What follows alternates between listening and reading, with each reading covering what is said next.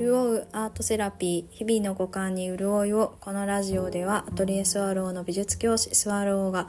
アートや生活の中で感じたことについてお話しします。皆さんこんばんはいかがお過ごしでしょうか？はい。え2024年になりましたね。え私はあの個展があるので今日からえっと、京都に来ています。はい。で、えっと、嵐山お昼行ってきました。うん。で、今日はそこで感じたことについてお話ししたいんですけど、お昼ね、どうしようかなって思って、で、豆腐の料理すごいいろんな場所で昔から有名だからあじゃあお豆腐食べに行こうって思ってでお庭がある場所に行ったんですよね。でお座敷だったんですけどあ綺麗だなって思ってその庭を見ながら料理食べてたらなんか観光客の2人連れの方が隣の宅にいらしてで通す時ってね蓮向かいでなんか座るように案内するじゃないですか。で最初そうやって座ってたんだけど一人の人は庭が見えるんですよね。でもう一人の人はなんか見えないからこ自然に立ち上がって一緒に隣に座ってで横並びで食べていたんですけどあの料理を。あなんかすごいいいなと思ってそうそうこれでいいんだよって言ってなんか私は隣にいて静かに食べながらも。そうだって庭を見ながら一緒に食べた方が絶対に美味しいからと思って。うんよかったって思いました。なんかそういう選択を見るのもすごく幸せですね。そうそう。でそう。私はそこでお昼食べてでその後近くのお寺に行ったんですけど本当は天井画のえっと竜の絵を見たかったんですけどあいにく今日はそれが公開されていなかったんですがなんかね本堂の襖絵が竜の絵ででそれ見ることできてすごい大きくてわあこういう空間にこんな大きい竜の顔の住まいってあるんだなって思ってそれ見れてよかったです。ででねそう。その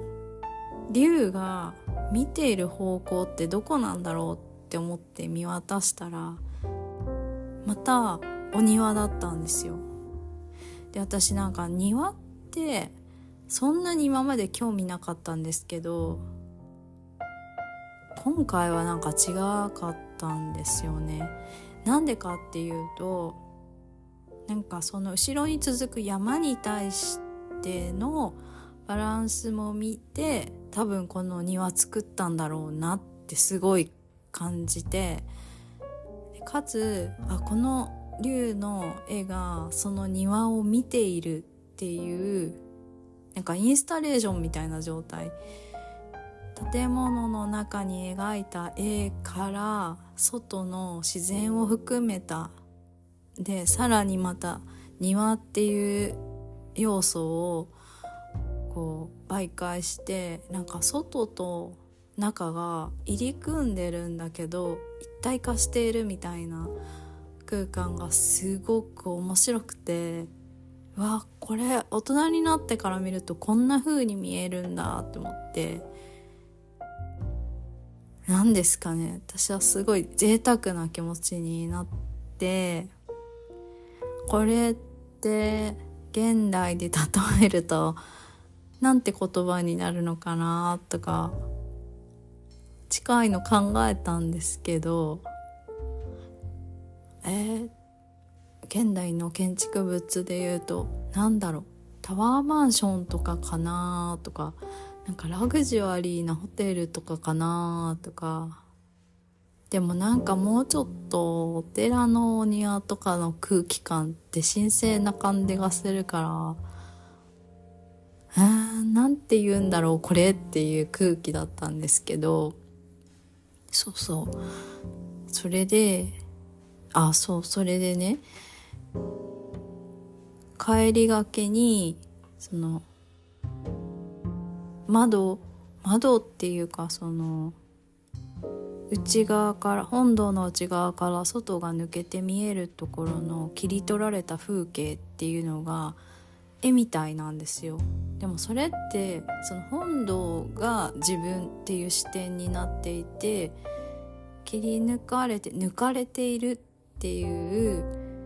位置で見るから風景が際立ってるんですけどでも現実は風景や自然がリアルというか大きいですよねスケールが。だからそこにその本堂の中にいる人がえっ、と持っている視点で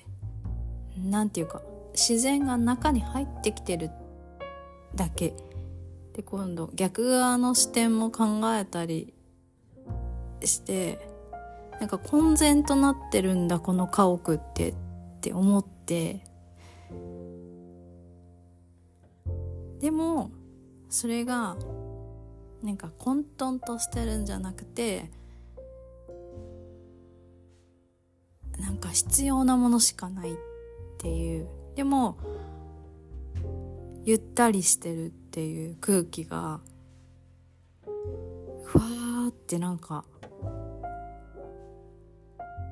新しいぞみたいな 気持ちになったんですよね。で今までそうやって見たことなかったからあこれ他にも巡ったら面白そうって今日思いました。うん。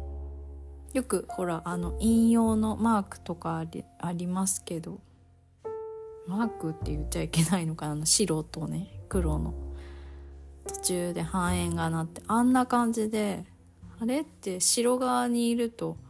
黒が異質に見えるけど黒側にいると白が異質に見えるけどでもあのマークの前景を知っている人にとっては両方ないと何て言うんですかね？一個のこうデザインにならないっていう。なんかあれに近いような気がしました。今日見た感覚で。昔の人ってすごいなって思って。だって今はこう建てたい建物のイメージ。から建てているような建築物が多い気がするんですけど。昔はその自然のスケールに合わせたところから建ててるじゃないかなってなんかお寺とか神社とかはまさにそうだから。なんかそのスケール感ってすごい贅沢でもあるし選んでる選やっぱ絞ってるっていう感じがしてそこのこう同じなんだろう同じように豊かなんだけど別次元っていう気がしました。はい。だから今日はねうんまたいい景色を見れてよかったなって思います。はい。あえっ、と今年もこのように配信続けていきたいと思います。よろしくお願いします。本年も。で明日から私の個展を、え B 京都という場所で行います。567 3日間。あの私前日在労しておりますのでよければいらしてください、えー、概要欄に B 京都の場所の URL 貼ってあります。今日も最後まで聞いてくださってありがとうございました。それではまた。